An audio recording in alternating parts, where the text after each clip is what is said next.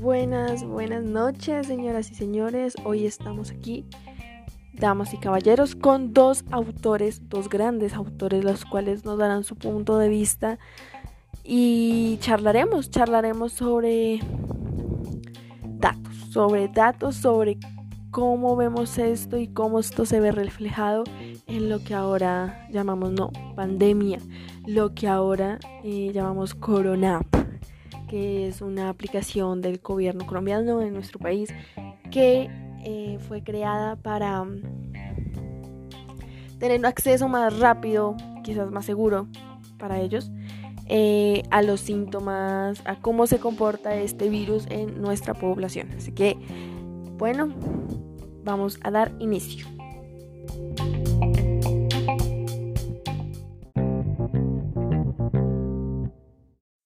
Bueno, con ustedes hoy está aquí el gran autor Edward Tufte, el cual es famoso por exponer lo que él llama excelencia gráfica, ¿no? Y es esta manera de representar los datos de una manera mucho más técnica, mucho más gráfica, como dicen, mucho más eh, ilustrada, eh, pero de una manera en que sea mucho más científica, ¿no? Mucho más eh, académica es el, el concepto correcto, ¿no? Entonces, un aplauso, por favor.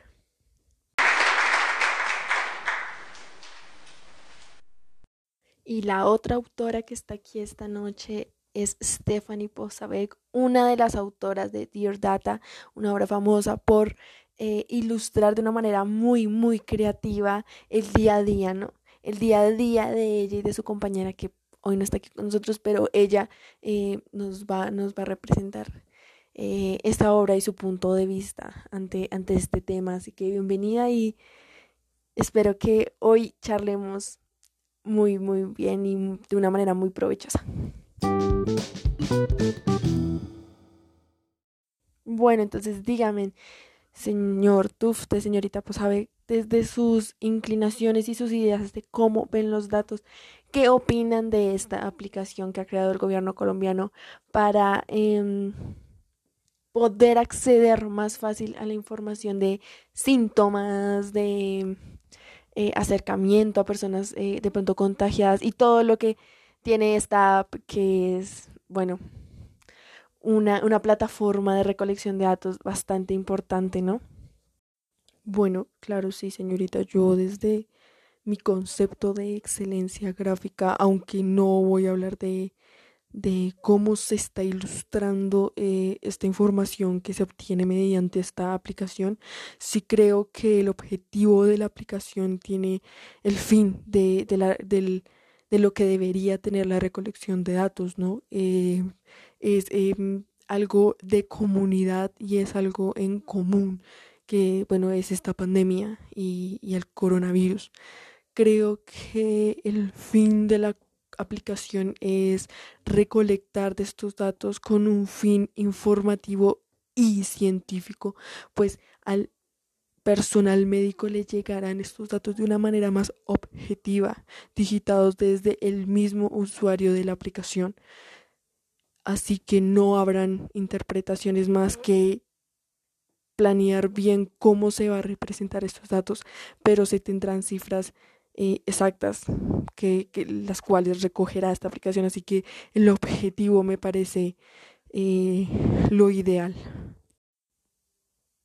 Claro, y me parece excelente que lo diga, señor Tufte, porque sí, puede que también tenga este objetivo de de informar al personal médico e informar a la comunidad de, cómo van estas cifras, ¿no? Además de todo lo que se está eh, tomando, de cuántos enfermos llegan a las EPS, cuántos no.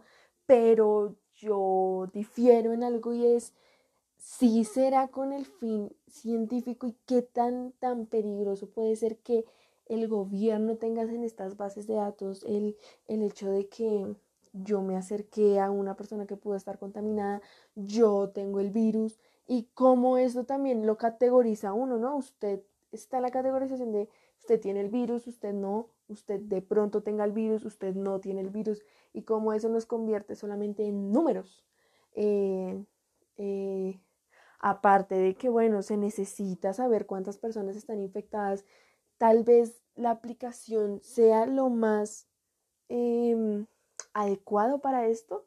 Es una gran pregunta. De ahorita eh, va a hablar la, la señorita Posabek y, bueno, nos va a dar eh, su punto de vista. Señorita Posabek, adelante. Claro, sí, hola, hola, muchas gracias por invitarme, ¿no? Y bueno, al grano, sí siento que es muy importante hablar de esto y cómo esta aplicación se convierte en algo más que un solo digitar mis datos y, y que, eh, no sé, una base de datos sepa si estoy enfermo, si no, si me acerque, si no, pero difiere un poco en, en el concepto eh, del señor Tufte y es en que la aplicación solo tenga un fin científico y que ese sea el objetivo óptimo para esta aplicación, ¿no? yo creo que, que también esta digitación de datos desde parte del usuario acerca mucho más em, como la solución que trata de dar el gobierno al mismo usuario, a la misma persona, ¿no? Es como queremos saber si estás infectado, si no, si podemos brindarte ayuda, si no, que yo sepa, la aplicación también tiene una, una línea específica para, para las personas que necesiten ayuda urgente, así que creo que también ayuda mucho a acercar el usuario con eh, la solución que trata de dar el gobierno y hace que los datos no solo sean... Eh, como registrados y ya para un fin de pronto más informativo y bueno, voy a pasarle esto al personal médico, sino que creo que sí es una interacción mucho más íntima con el usuario de la aplicación y que sí nos lleva a, a tener cifras para poder decir, ok, esta es nuestra realidad. Claro, sí, sí, señorita, pues sabe que usted tiene razón en ese punto y es esta aplicación es una plataforma para tratar de reflejar la realidad, ¿no? Pero, bueno, no, sí, y, también representa una interacción eh, muy, muy casi que directa eh, entre el usuario y, y, esta base de datos que bueno, yo voy a tener en mi celular, en mi dispositivo móvil todo el día, donde puedo ver las cifras, donde puedo ver em, los infectados, donde puedo acudir a ayuda, donde puedo ver en Colombia cuántos infectados, pero, pero aunque sea una interacción directa y tenga esa ventaja, yo qué certeza tengo de que esa sea la verdadera cifra, ¿no? Claro, las cifras pueden estar em, consolidadas por más fuentes que solo la aplicación, pero hay personas que no participamos de la aplicación por esa desconfianza de qué pasará con esos datos. ¿Se borrarán? Quedarán ahí, eh, porque ahora los datos son y se pueden, se pueden ilustrar como una propiedad, ¿no? Como, bueno, ¿qué va a pasar con eso? Eso es mío, pero si yo lo digito ahí va a terminar siendo de, de, de otros sistemas, de otra persona, del gobierno. Existe esa desconfianza, ¿no? Ustedes, eh, bueno, dan dos puntos distintos, todos son válidos, pero difiero con ustedes en, en esa cosa en ese punto.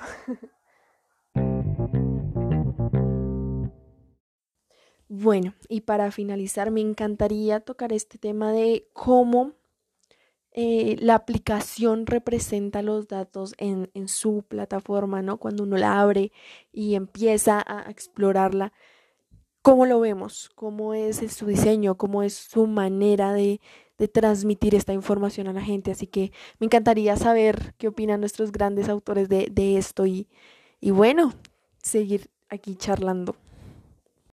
Bueno, pues qué decir, yo se difiere un poco en cómo está representado porque yo creo que, que el ejercicio de la aplicación es digite los datos y infórmese de cómo está eh, la situación ahora, ¿no? Yo no veo digamos, una curva que a mí me enseñe cuántos infectados había hace tanto tiempo y hoy. Por ejemplo, yo no veo un gráfico que a mí me represente qué sectores eh, están más infectados o qué sectores tienen más, presencia del virus que otros de una manera más plana, ¿no? De una manera que pueda decir, ok, acá hay tantos, acá hay tantos y, y ya. Eh, como por ejemplo otras instituciones que sacan su informe casi que semanal donde muestran gráficas, donde muestran barras, números, cifras que uno puede captar de una manera más eh, general, ¿no? Más directa y más seria.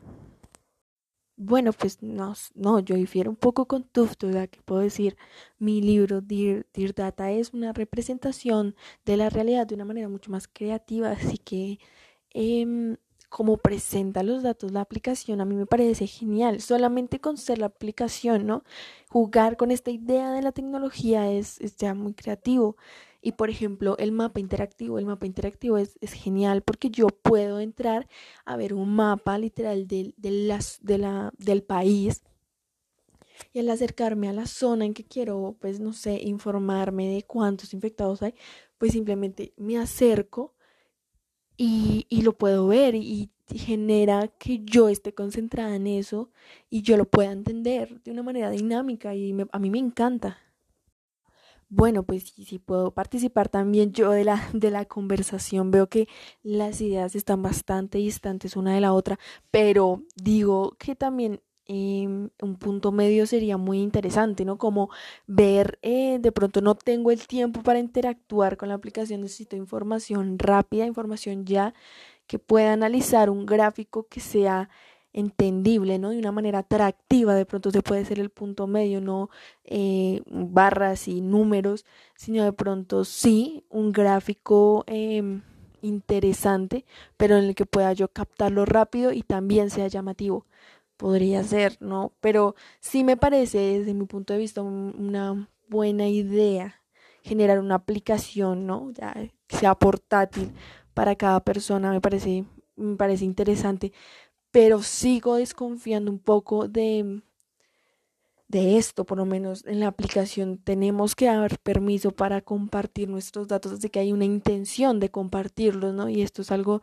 eh, ya bastante interesante. Yo dejo esta incógnita de pronto a los que nos escuchan de, decir, bueno, de verdad los datos se pueden ver desde varios sentidos, ¿no? Desde su representación visual, así como desde eh, cómo funciona esta recolección de datos y desde qué pasa con los datos después de que están en estas en estas plataformas o, o después de que son recolectados, ¿no? Podemos verlo desde esos tres puntos.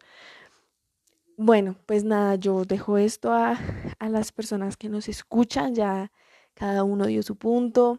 Eh, trataremos de desarrollarlo en otra oportunidad y muchas, muchas gracias por, por escucharnos. Continuar.